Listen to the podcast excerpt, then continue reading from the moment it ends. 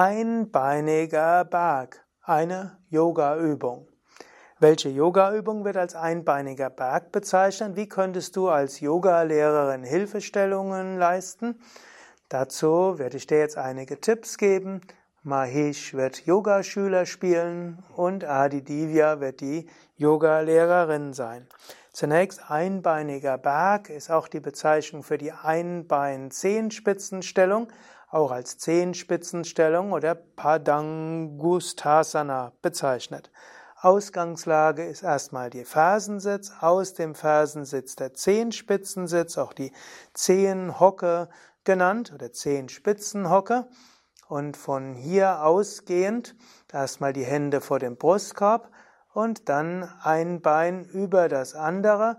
Und dabei kann die Yogalehrerin an Rücken und Schulter sanft fassen, um zu verhindern, dass Yoga-Schüler zeitlich umfällt. Und gerade wenn du jemand hast, der die Übung nicht gewohnt ist, ist das sehr schön, gut zu helfen. Yoga-Lehrerin kann sogar mit Bein eine gute Stütze geben. Gut, dann wird, ist der Fuß oberhalb vom anderen Knie, die Hände sind vor dem Brustkorb, sanftes Lächeln und Bauchatmung ergänzt es. Und wenn ein Bein gewesen ist, eine Seite, dann macht man natürlich den einbeinigen Berg auf der anderen Seite, gibt dann den rechten Fuß sanft über das linke Knie oder Oberschenkel und Yogalehrerin stabilisiert mit dem einen Bein und mit beiden Händen stabilisiert sie die Schultern und es hilft, dass Teilnehmer, Schüler erstmal das Vertrauen bekommen, wie sich's anfühlt. Dabei mit dem Bauch atmen, sanftes Lächeln, einen Punkt auf dem Boden fixieren. Das also der einbeinige Berg als Yoga-Übung. Ja, dann noch ein paar Worte zum einbeinigen Berg, sowohl Wirkung wie auch Kontraindikationen. Zunächst die Kontraindikation. Wenn du Knieprobleme hast, solltest du sehr vorsichtig sein mit dem einbeinigen Berg, eventuell darauf verzichten oder sehr genau spüren, welche Variation dir gut tut. Im Grund einbeinigen Berg ist die Ferse ja zwischen den Gesäßhälften, also am Damm, was ja auch etwas Gutes ist, die Stimulierung des Kanda-Punktes, wie wir es bei Yoga Vidya nennen. Aber wenn du ein Knieproblem hast, ist es manchmal besser, die Ferse unter dem gleichseitigen Sitzhöcker zu haben, dass das Knie gerade. Und wenn du irgendwo andeutungsweise merkst, dass es nicht gut ist, dann verzichte auf den einbeinigen Berg und übe stattdessen andere Asanas. Aber wenn du ihn machen kannst, der einbeinige Berg ist, hat sehr große positive Wirkungen. Er hilft, das Gleichgewicht zu trainieren in einem sehr hohen Grade.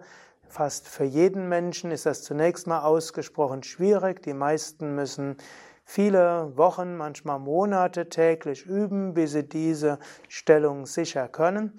Und das ist ein hervorragendes Training für Gleichgewicht, für Konzentration, auch für innere Ruhe und letztlich auch für Konzentration in der Meditation.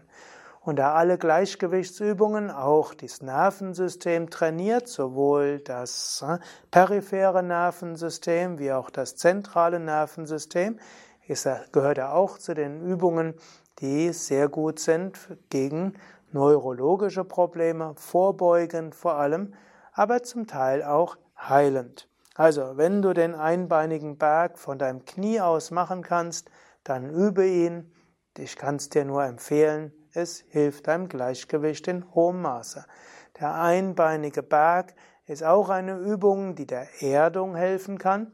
Insbesondere wenn du eine Vata-Übersteuerung hast vom Ayurveda her, also eine gewisse Unruhe oder in den Wolken schwebst, dich nicht konzentrieren kannst, Schlafstörungen hast, hilft dir der einbeinige Berg zur Ruhe zu kommen, ins Gleichgewicht zu kommen und Stabilität zu erfahren.